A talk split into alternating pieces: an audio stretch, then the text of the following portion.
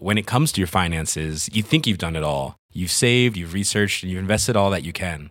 Now it's time to take those investments to the next level by using the brand behind every great investor, Yahoo Finance. As America's number one finance destination, Yahoo Finance has everything you need, whether you're a seasoned trader or just dipping your toes into the market. Join the millions of investors who trust Yahoo Finance to guide them on their financial journey. For comprehensive financial news and analysis, visit yahoofinance.com, the number one financial destination, yahoofinance.com. Quel est le point commun entre Cathy Switzer, la première femme à avoir couru le marathon de Boston, et une skateuse qui donne rendez-vous à d'autres femmes pour se faire une place dans un skatepark essentiellement fréquenté par les hommes? L'idée de conquête. Bienvenue dans Conquérante, le podcast de Mademoiselle qui fait parler les sportives. Comment le sport, l'envie et l'ambition leur ont permis de se dépasser, de briser les barrières et de repousser leurs propres frontières. C'est ce que tu vas découvrir dans ce podcast. J'espère que Conquérante sera t'inspirer à mener tes propres conquêtes à travers les témoignages de meufs comme toi et moi qui ont osé prendre leur place et la défendre. Ce mois-ci, je reçois Élise au micro de Conquérante. Élise est tombée amoureuse de son sport dans les films et depuis 10 ans qu'elle le pratique, elle vit son propre rêve américain. Elle aime la rigueur, l'idée de repousser ses limites et de se donner toute l'année à 200% pour 2 minutes 30 de show d'une intensité folle. Et en ça, le cheerleading lui va comme un gant. Élise te fait découvrir ou redécouvrir un sport pluridisciplinaire qui demande une condition physique incroyable, mais qui est encore victime des clichés qui lui collent à la peau depuis des années. Tu verras, la façon dont elle en parle donne envie de foncer la rejoindre sur le praticable. Je m'appelle Élise, j'ai 29 ans euh, et je suis euh, cheerleader une bonne partie du temps. C'est pas mon métier, mais c'est tout comme, c'est presque un deuxième métier. Euh, c'est surtout une passion que je pratique depuis bientôt 10 ans. Ok. Voilà. Donc t'as commencé à 19 ans le cheer. Euh, c'est ça, ouais, exactement. Euh, à ouais, non, à 20 ans. Donc ça va être euh, la dixième année. Et euh, ouais, j'ai commencé il y a ouais donc presque 10 ans dans une équipe euh, lyonnaise. Et après, je suis venue à Paris pour euh, le travail et la fin des études. Et j'ai poursuivi à Paris. Et depuis, bah, c'est une grande aventure.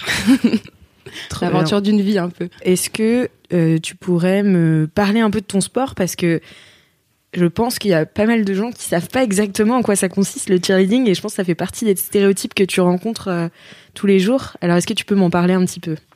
Donc le cheerleading, euh, c'est un sport américain, comme son nom l'indique. Il y a une consonance qui n'est pas, euh, qui ne sort pas de nulle part. Euh, c'est un sport qui a donc qui est né aux États-Unis, dans les universités américaines, euh, qui a été euh, inventé et créé à la base pour euh, mener une foule à encourager une autre équipe sportive. Euh, donc euh, c'est ce qu'on voit et c'est ce qui nourrit le cliché euh, dans pas mal de films où on voit des cheerleaders sur les bords de terrain de football américain ou de basket et qui animent le public, animent la foule pour encourager l'équipe qui est en train de, de jouer. Donc ça c'est la naissance du sport.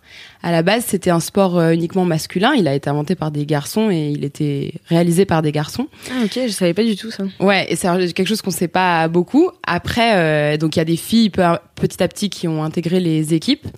Après, pendant la deuxième guerre mondiale, ben il y a une bonne partie des hommes qui sont partis à la guerre. Donc euh, les filles ont bien repris euh, la discipline. Euh, Aujourd'hui, on a une image de ce sport comme un sport très féminin. Euh, or, euh, donc par ses origines et par les besoins de la discipline, on, en fait, c'est un sport mixte. Et c'est même un des rares sports, je pense, où on mélange des garçons et des filles euh, dans une même équipe pour voilà pour des compétitions, etc. Et, euh, et donc voilà, et donc c'est un sport. En fait, c'est un sport qui est multidisciplinaire puisque il réunit euh, à la fois les portées, les pyramides, la gymnastique au sol qu'on appelle le tumbling, euh, les sauts et la danse. Or, dans le cliché commun, on parle souvent plus de la danse que de tout le reste, alors que finalement la danse c'est une partie vraiment infime de la discipline. Et euh, donc c'est voilà, c'est un sport qui réunit plein de sports et plein de sports à la fois. Et, euh, ce que on sait pas, c'est que ben même s'il est né dans les universités pour euh, soutenir une équipe et pour encourager le public à lui-même encourager, d'où le nom cheer. En fait, aujourd'hui, c'est un sport qui existe aussi en compétition et qui est presque autant développé en compétition que que dans le système universitaire euh, classique. Et, euh, et c'est un sport qui a franchi les, les frontières, puisque bah, maintenant il se pratique plus non seulement aux États-Unis, mais il se pratique dans, sur tous les continents et dans beaucoup, beaucoup de pays. Mm. Et du coup, en France, euh, euh, d'abord, comment ça se comptabilise les points? Comment tu gagnes une compétition en cheerleading? Euh, Qu'est-ce qui Donc en fait, en, dans une compétition en cheerleading, on arrive en équipe sur un praticable et il y a des juges, un peu comme à la gymnastique ou au patinage artistique, qui regardent la performance. Donc la performance, elle dure 2 minutes 30, plus ou moins selon les, les exigences de la compétition. Et du coup, dans ces 2 minutes 30, il faut qu'on inclue toutes les parties de la discipline, donc les portées, les pyramides, les sauts, la gymnastique et la danse. Euh, c'est la compétition, elle se divise en, à la fois en niveaux qui vont de 1 à 7 euh, et en catégories. Donc il y a des catégories mixtes avec majorité de garçons qu'on appelle large coed. Il y a une catégorie mixte avec moins de garçons qui s'appelle small coed où on n'a que 4 garçons dans l'équipe et des catégories all girl où là c'est que des filles. Euh, et donc du coup ça fait à la fois beaucoup de niveaux et beaucoup de catégories différentes. Donc mm. finalement toutes les routines qui peuvent être présentées, elles sont très différentes, puisque dans chaque niveau, on a un minimum d'exigences requis et des éléments qu'on peut pas faire, enfin des éléments maximaux, maximum ah. il y a des éléments euh, obligatoires à faire pour euh, représenter son, son niveau et il y a des éléments à pas dépasser pour rester dans le, la légalité du niveau. Donc les juges, ce qu'ils regardent, c'est euh, ben, la, la, difficulté des éléments qui sont présentés. Euh, ils regardent la créativité de la routine et également le, la synchronisation, le fait que tout le monde soit bien ensemble. Euh, ils regardent si les éléments sont bien exécutés ou pas. Donc tout ça, ça rapporte des points. Et après, il y a des choses qui enlèvent des points. Donc les chutes, euh, quand ça bobole, comme on dit, donc quand ça bouge un peu ou que c'est pas parfaitement exécuté, euh, ils peuvent aussi trouver que ce qui est présenté est euh, pas très original ou pas très joli. donc voilà, donc ça, ça peut faire perdre des points. Et il y a aussi un élément sur on dire le respect de l'esprit de la discipline, donc pas de vulgarité, autant au niveau des bah, de l'attitude et des, des, chorégraphies que même dans les musiques qui sont qui sont incluses. D'accord. Et oui, donc toute la routine se fait sur une musique euh, généralement qui est faite sur mesure spécifiquement pour cette équipe-là. Euh, oui, parce que tu as des moments différents à exécuter, donc il faut que la musique corresponde. Euh. Exactement. La musique, elle correspond. Enfin, il y a, c'est un, en gros, c'est plein de musique remixée à un BPM assez rapide, puisque le rythme il est assez rapide. Et, et en fait, il y a des, ce qu'on appelle des voice-over, donc ben des comment est-ce qu'on peut dire ça en français euh, bah, Je sais pas, en gros des espèces de phrases qui correspondent vraiment à l'équipe et à l'esprit de cette équipe-là, donc des phrases qui sont un peu emblématiques du club ou de l'histoire de l'équipe.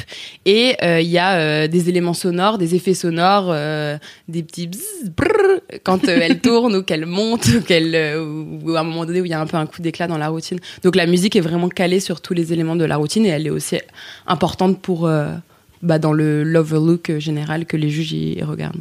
Ok. Et c'est quoi ton, c'est quoi ton, ton, ta position toi dans l'équipe? Euh, Alors dans dans le cheerleading, il y a il y a deux manières de pratiquer.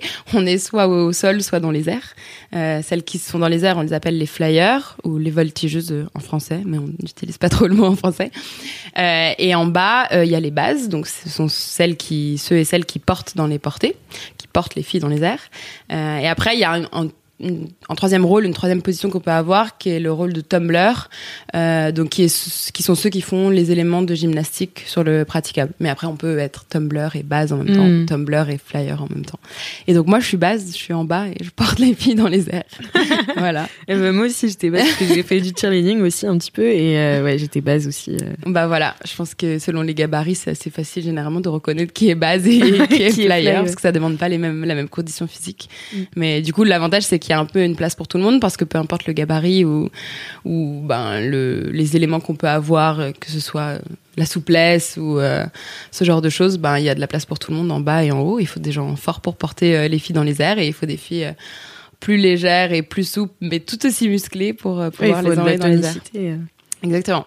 Mm. Et du coup, comment t'en es arrivé là à ce sport? Qu'est-ce qui t'a fait envie? Parce que c'est quand même pas un sport non plus répandu en France. Enfin, a pas énormément de clubs, même si j'imagine qu'il y en a de plus en plus. Euh, ouais, il n'y a pas beaucoup de clubs. Il y a dix ans, il y en avait encore moins. C'est la discipline, elle a quand même, euh, elle a quand même pas mal grandi euh, ces dernières années euh, en France et même en Europe. Et en fait, bah, moi, j'ai toujours fait beaucoup de sport.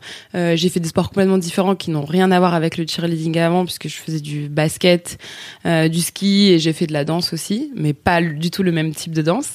Et donc, j'ai toujours fait beaucoup de sport. J'ai toujours préféré les sports d'équipe. et en fait, j'ai aussi beaucoup euh, toujours baigné un peu dans la culture américaine.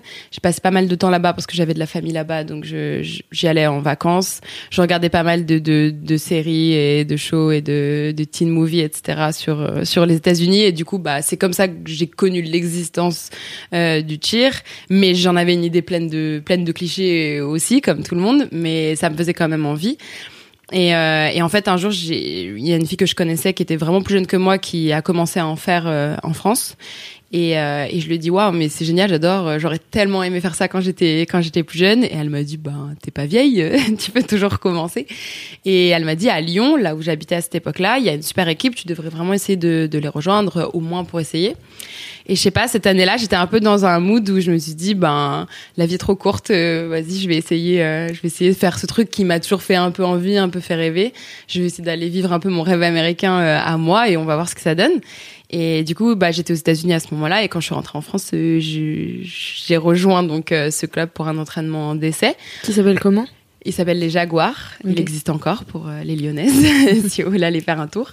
Euh, et c'était un entraînement d'essai très physique. Le coach m'a un peu euh, torturé.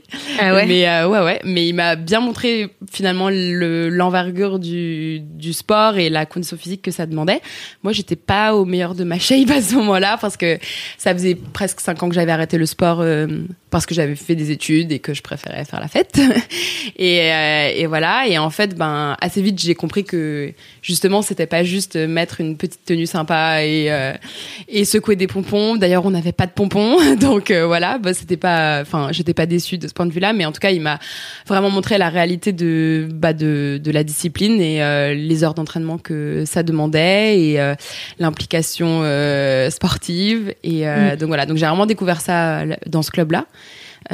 où je suis restée pour deux saisons et après, bah, avec les stages, etc., quand on est en études supérieures, c'est un peu, un peu compliqué. Mais du coup, quand je suis arrivée à Paris, euh, je me suis dit, bah, en fait, c'était quand même un des trucs que je kiffais vraiment à Lyon. Donc, euh, je vais essayer de retrouver ça à Paris, même si j'arrive à la fin de mes études, que j'ai un mémoire à écrire, que j'ai un stage à faire, ou qu'il va falloir que je trouve du travail. Je me suis dit, bah, ça faisait partie de mon équilibre de vie à Lyon et j'avais vraiment aimé me remettre au sport grâce à cette discipline.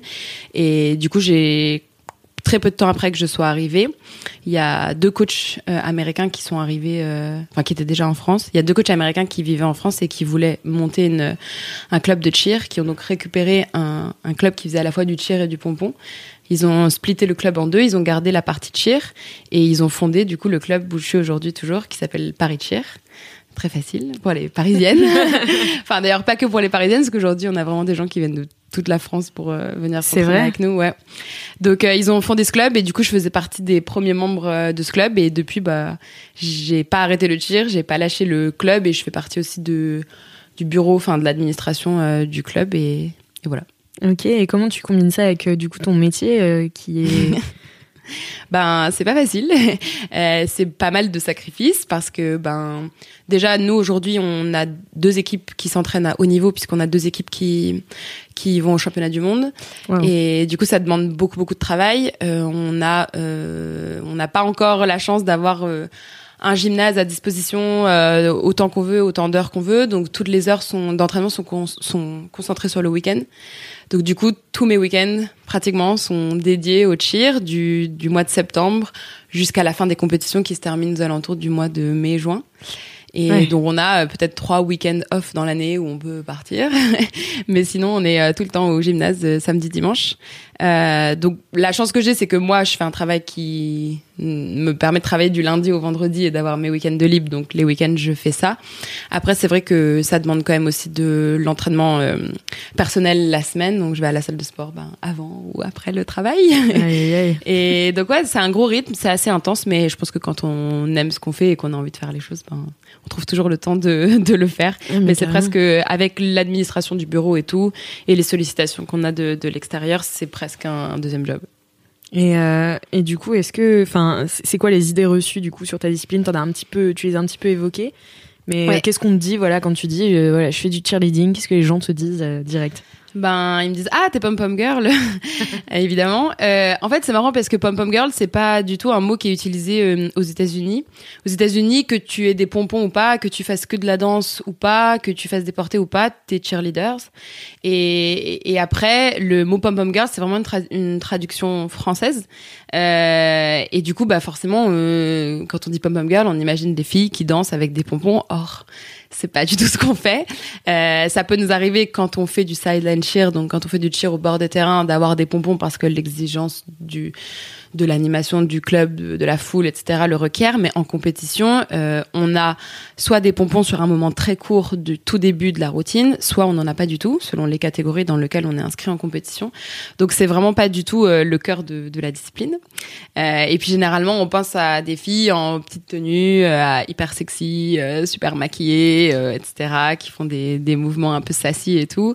C'est pas vraiment ça, et en tout cas, c'est pas juste ça. Déjà parce que, comme je l'ai dit, ben, la est assez condamnée dans, dans la discipline.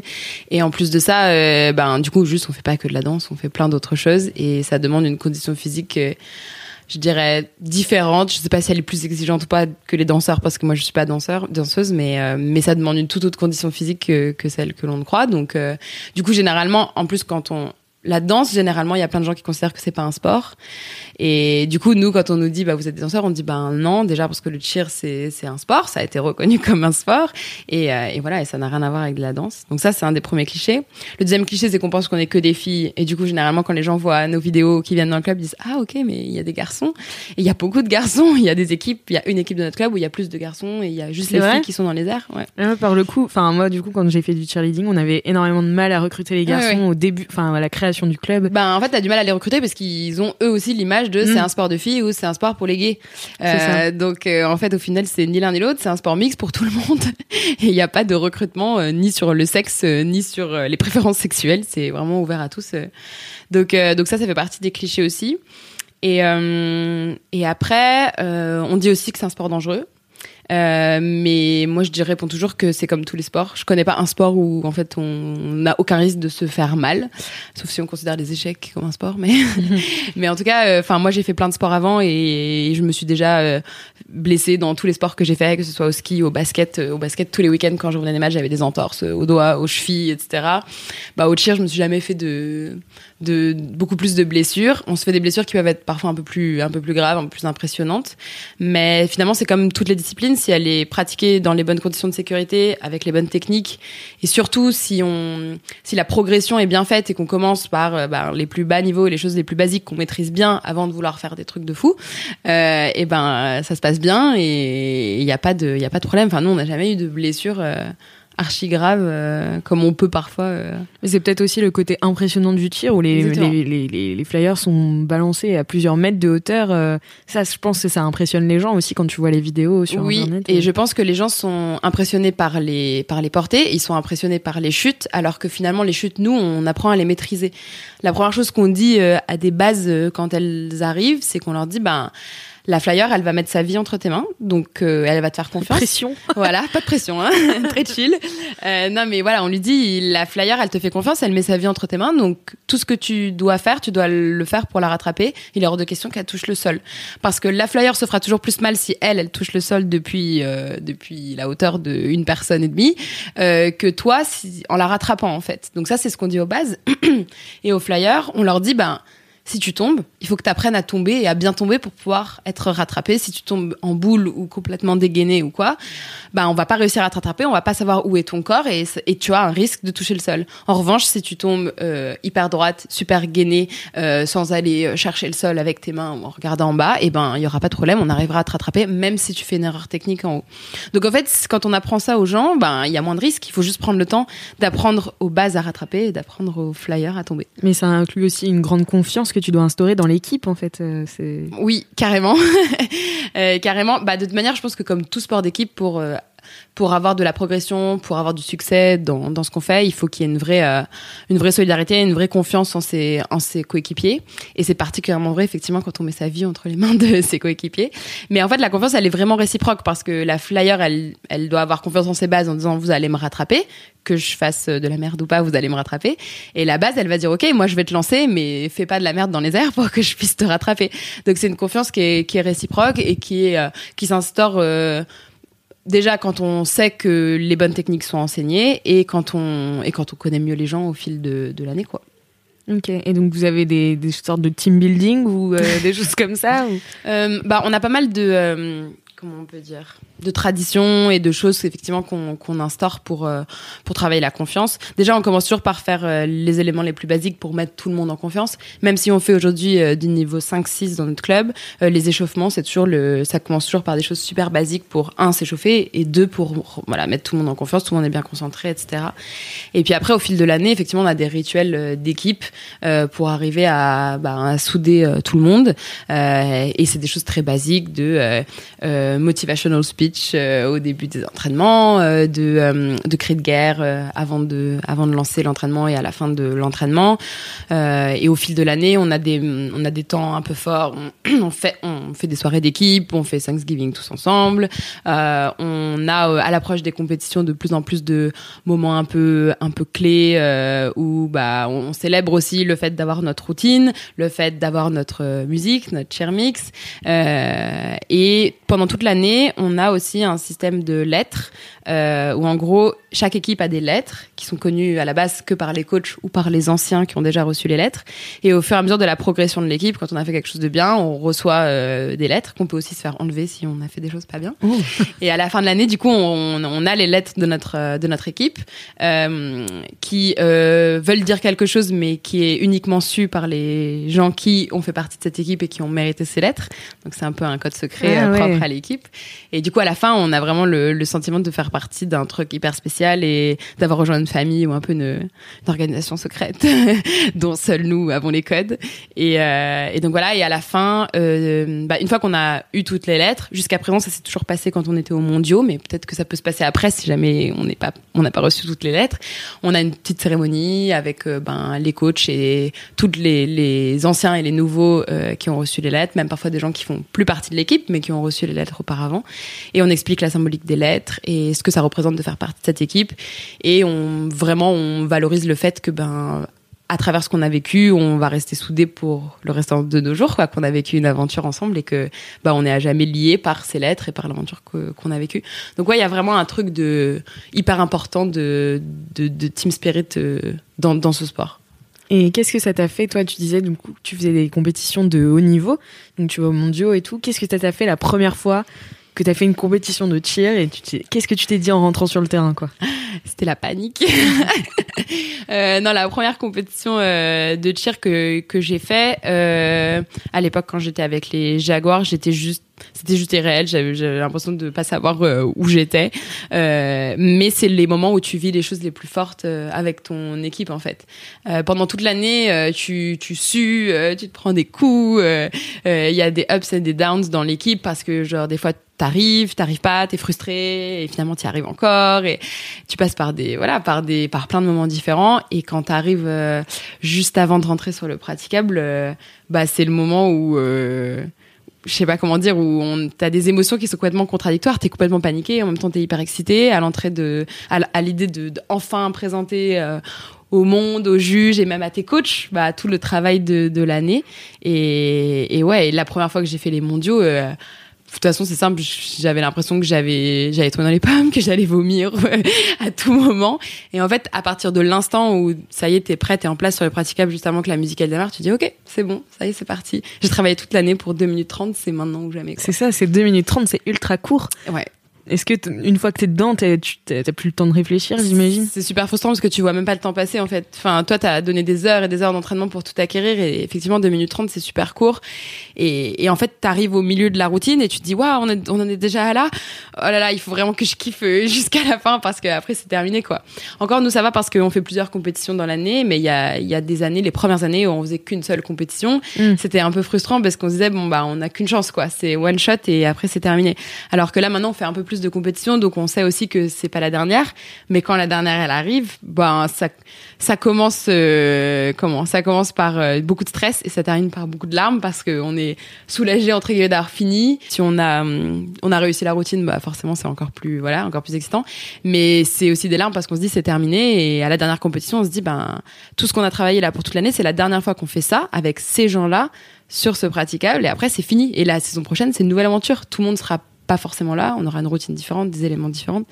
Donc chaque saison c'est un peu une nouvelle euh, c'est un peu une nouvelle histoire qui s'écrit à chaque fois. Et qu'est-ce qui a fait que c'était vraiment ton sport coup de cœur ou voilà, tu t'es dit euh, c'est c'est ça que je veux faire et ça fait dix ans que tu le fais et euh, qu'est-ce qui te plaît le plus en fait là-dedans? Euh, je pense que ce qui m'a plu au départ, avant tout, c'est le, le côté esprit d'équipe. Et mais j'avais déjà fait des sports d'équipe, mais là c'était différent parce que finalement ça peut pas marcher s'il manque quelqu'un. Donc tu, tu as une espèce de responsabilité vis-à-vis des autres, d'être euh, d'être rigoureux, d'être présent à l'entraînement et d'être présent euh, en forme, euh, pas d'arriver euh, en ayant la flemme, en n'ayant pas dormi, en Mm. n'ayant pas mangé.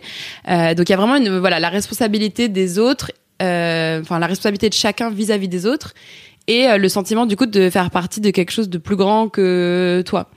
Et ça, c'est assez unique, je pense. Et, et en plus de ça, mon, mon amour pour la discipline, il s'est encore plus développé quand j'ai commencé à la, la nouvelle, euh, le nouveau club avec Paris Cheer, parce que euh, Brittany et Sueb, qui sont donc nos, nos head coach et qui sont les, les responsables du club, ils ont vraiment amené en France et amené au sein de notre club tout l'esprit euh, américain la culture américaine, de la performance sportive, du dépassement de soi, de, du sens du sacrifice, de la rigueur, de l'engagement. euh.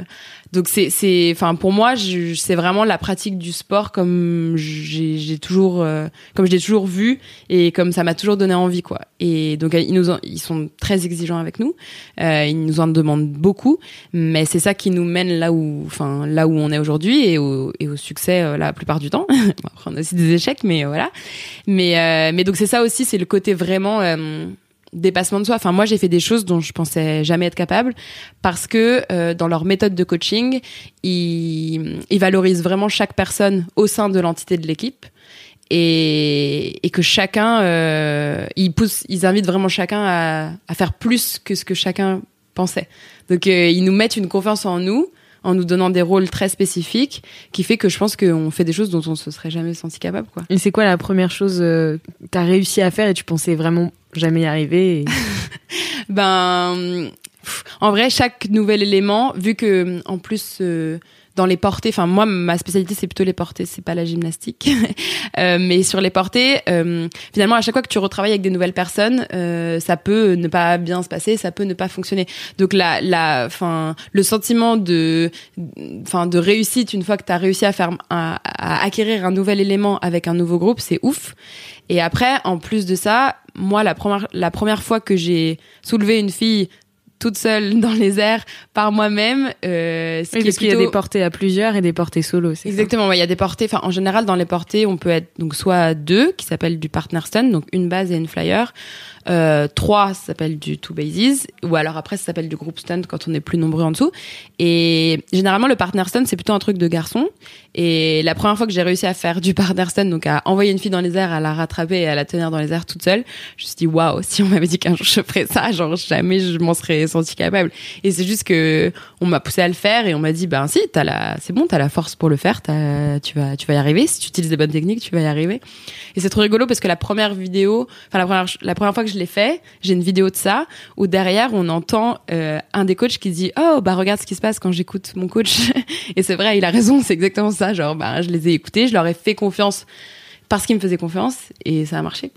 C'est trop bien. Ouais. Et euh, qu'est-ce que tu penses euh, en ce moment Il y a la série Cheer sur Netflix. Qu'est-ce que tu penses de cette série? Est-ce que c'est euh, ça colle à ce que tu vis tous les jours ou euh, pas du tout? Euh, sur pas mal d'aspects, ça colle. Je dirais que sur toute la culture de l'équipe, la culture du club, l'engagement que chacun prend pour son équipe, les rituels qu'ils ont, ça colle vachement. D'une part parce que ben, je pense que c'est assez présent dans la culture cheer américaine et en plus de ça parce que nous on a des coachs internationaux qui sont très très liés à notre club, qui viennent nous entraîner tous les étés, qui sont passés par Navarro, qui est donc le club de cheer dans lequel euh, voilà. Donc ils sont national champions comme comme Navarro, enfin comme l'équipe qu'on voit dans le dans le show. Et, et du coup eux ils nous ont amené tout cet aspect-là. Les lettres ça vient de, de chez eux, Euh, les cérémonies et les traditions de, de club ça ça vient vraiment de d'eux en, en partie quoi. Et euh, donc ça, c'est assez représentatif. Je pense que la difficulté physique euh, du sport et les risques euh, de chute, etc., euh, il est très réel. Je pense que quand on regarde le show, on se dit ok, c'est pas juste de la danse avec des pompons, et ça valorise ça, et ça valorise aussi le tir en compétition qu'on connaît pas assez. Donc pour moi, ça c'est très représentatif de ça. Après, c'est vrai que euh, bah parfois elle la, la coach elle euh, elle les pousse euh, au bout. Ils sont genre au bout physiquement et elle leur en demande encore. Nous aussi on fait ça. C'est à dire que parfois ben malgré les blessures euh, on continue etc après je pense que s'il y avait quelqu'un qui se cassait le dos en deux comme euh, un des gars dans le show je pense que on saurait euh, chez nous peut-être dire stop plus facilement Ouais. après, euh, eux, ils s'entraînent énormément, énormément, énormément. Nous, on s'entraîne moins parce que la récupération sportive, c'est aussi important. Dans, c'est aussi important que les entraînements. Mais ce qu'il faut se dire, c'est que eux, dans le show, ils ont vraiment pas beaucoup de temps pour préparer euh, ce qu'ils ont à préparer. Donc, on va dire que ils sont volontaires aussi. Ils veulent le faire. On dirait que c'est de la torture, mais ils veulent quand même le faire. Donc, il faut se dire ça. Mais euh, non, je trouve ça, enfin, je trouve ça ouf que on, notre sport, qui est trop méconnu, surtout sur sa partie compétitive, euh, puisse avoir euh, autant de visibilité grâce à Netflix. Et, euh, et je trouve qu'ils ont, ils ont pas, euh, comment dire, ils ont pas fake le truc quoi. C'est, c'est vraiment des images assez, assez brutes quoi, assez euh, avec des histoires aussi qui sont qui font un peu pleurer dans les chaumières. ça, c'est les Américains. De toute façon, ils, Ouais. ils aiment bien mettre ça en valeur. Ils vont pas raconter euh, l'histoire de la vie à qui rien, la personne à qui rien n'est arrivé. Oui, Ils vont forcément sûr. prendre celui qui a eu des parcours du combattant. Donc ça, sur cette partie-là, bon, voilà, c'est pour raconter des histoires. Netflix, c'est ça aussi, ça raconte des histoires, donc voilà. Mais sur ce qu'on voit du sport, je pense que c'est, ouais, je pense que c'est assez, assez vrai. Poussé à l'extrême parce que eux, c'est juste les meilleurs du monde. Ouais. Forcément, voilà. C'est ça. Si on va dans un petit euh, club de, je sais pas, de, de boxe euh, random, euh, on se dit oui, ok, bon, c'est de la boxe. Si on va voir les athlètes de plus haut niveau qui gagnent les plus grosses compétitions et qui gagnent les Olympiques, ben oui, leur entraînement il est plus dur et parfois ils poussent Bah oui. plus fort que que les amateurs et c'est ça qui fait la différence entre bah, les gagnants et les perdants. Est-ce que, en parlant de perdant, est-ce que tu as eu un, un échec, toi, personnel ou avec ton équipe, qui, qui en fait s'est transformé en réussite et dont tu as tiré quelque chose de positif?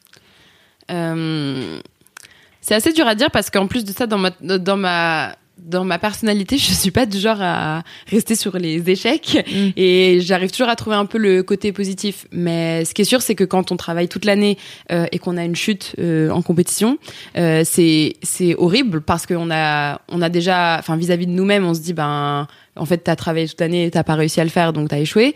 Et en plus, on a une responsabilité vis-à-vis de l'équipe parce que du coup, c'est toute l'équipe qui perd des points. C'est pas une récompense individuelle à la fin, donc euh, tu fais perdre des points à ton équipe parce que t'as raté. Donc euh, ça, ça peut être assez euh, assez dur. Euh, et c'est là où en fait le- l'esprit d'équipe il est d'autant plus important parce que c'est ça qui va faire que on va rester sur un échec ou qu'on va transformer ça en, en réussite. Et donc du coup, bah, par exemple aux mondiaux, entre le premier, enfin la compétition, elle se passe sur deux jours. Donc il y a, on a une première chance le premier jour et une deuxième chance le deuxième jour.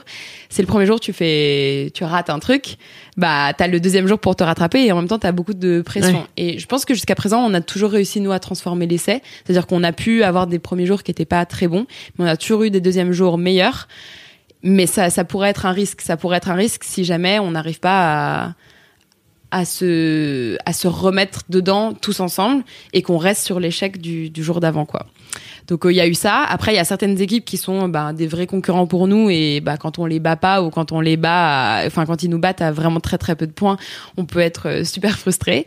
Mais c'est le jeu et il y a des juges et, euh, et, et- voilà quoi. Et après il faut jamais oublier que malgré tout le temps qu'on passe là-bas, bah entre guillemets c'est juste du tir, qu'on sauve pas des vies donc euh, donc euh, voilà. Mais mais après je pense que tout ce qu'on a traversé, enfin vraiment il y a eu des hauts et des bas parce que dans une saison il y a, tu peux avoir des blessés, tu peux avoir des gens qui, qui quittent l'équipe euh, pour plein de raisons différentes au milieu de la saison. Il faut les remplacer, il faut retravailler la routine, il faut mettre des gens euh, à leur place qui n'avaient jamais fait ça avant.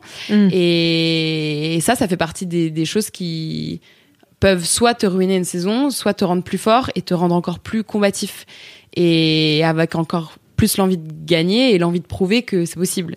Et nous, chez nous, je pense qu'on a une culture qui est assez forte pour vraiment transformer ça et, se dire, ben, on va pas s'arrêter là, quoi. C'est pas grave, ça va pas nous arrêter. Trop bien. Et euh, est-ce que euh, tu pourrais me raconter une des plus une rencontre que tu as faite en particulier qui t'a marqué dans ce sport? When it comes to your finances, you think you've done it all. You've saved, you've researched, and you've invested all that you can.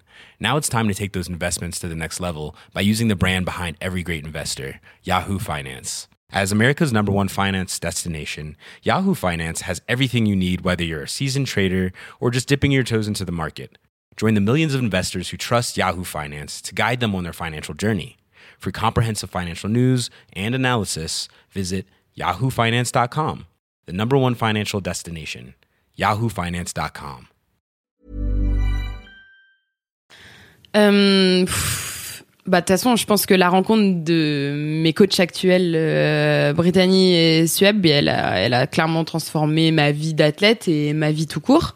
Parce que euh, en fait euh, ils m'ont comment dire comment je peux exprimer ça bien en fait bah je les, ils sont arrivés dans ma vie moi j'avais l'intention plutôt de rejoindre un autre club qui existait déjà. Et eux ils m'ont dit reste avec nous une saison donne-nous un peu notre chance quoi une saison si ça te plaît pas à la fin de la saison euh, tu partiras quoi et moi, j'avais dit, ouais, ok, bon, je vous connais pas, mais vas-y, on va essayer. En plus, je me remettais d'une blessure, donc euh, je m'étais dit, bon, en vrai, si ça commence doucement, c'est pas, pas plus mal.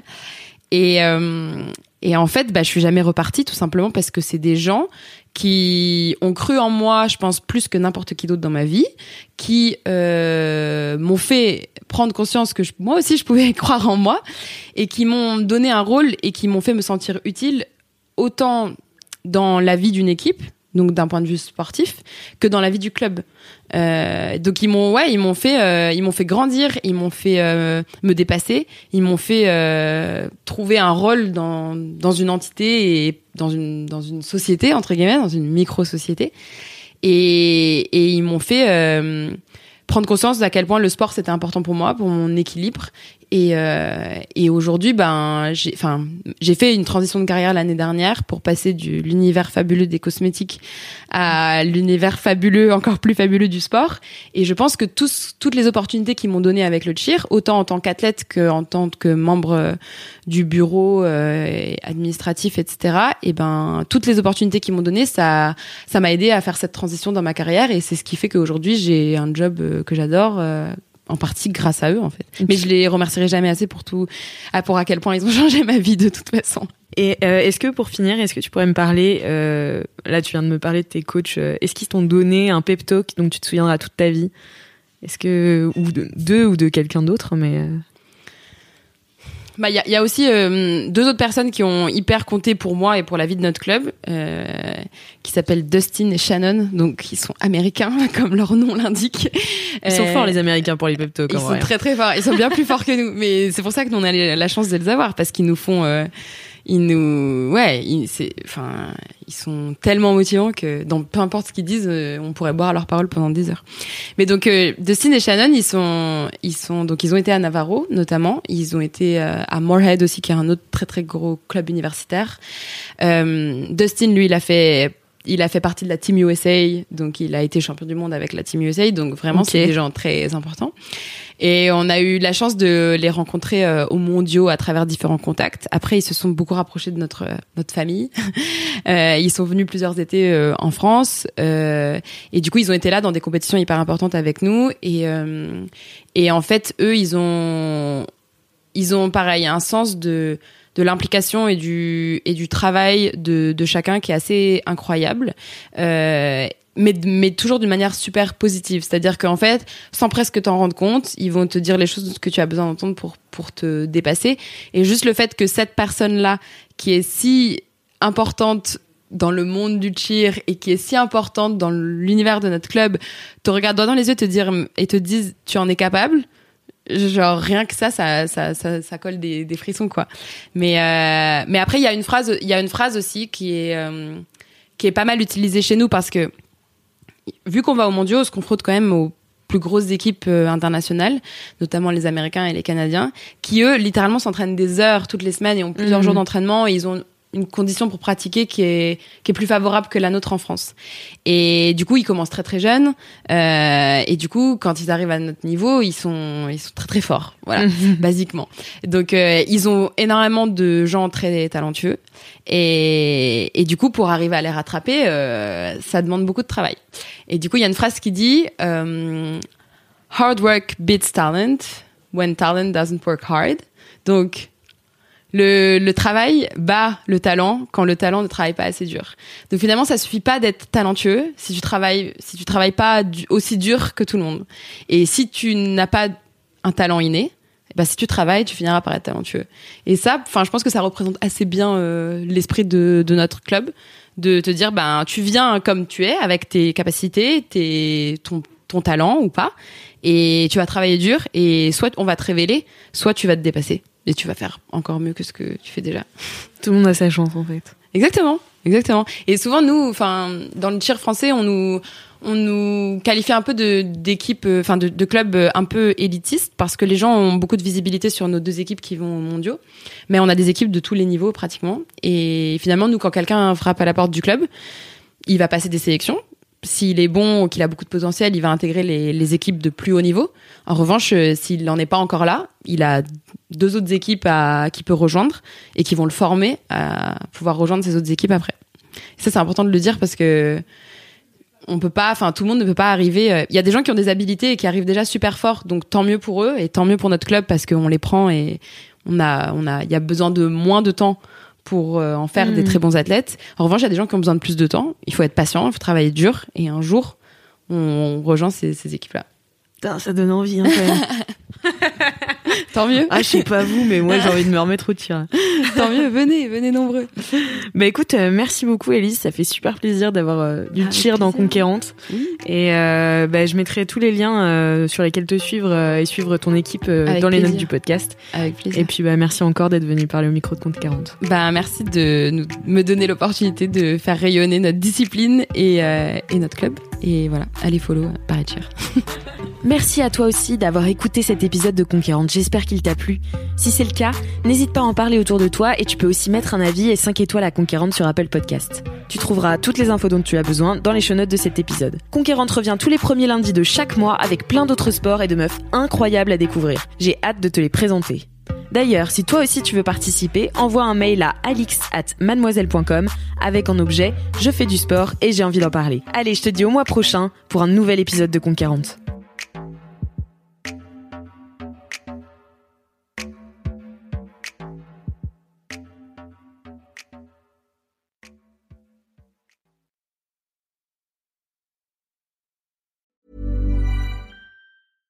When it comes to your finances, you think you've done it all. You've saved, you've researched, and you've invested all that you can. Now it's time to take those investments to the next level by using the brand behind every great investor, Yahoo Finance. As America's number one finance destination, Yahoo Finance has everything you need, whether you're a seasoned trader or just dipping your toes into the market. Join the millions of investors who trust Yahoo Finance to guide them on their financial journey. For comprehensive financial news and analysis, visit yahoofinance.com, the number one financial destination, yahoofinance.com.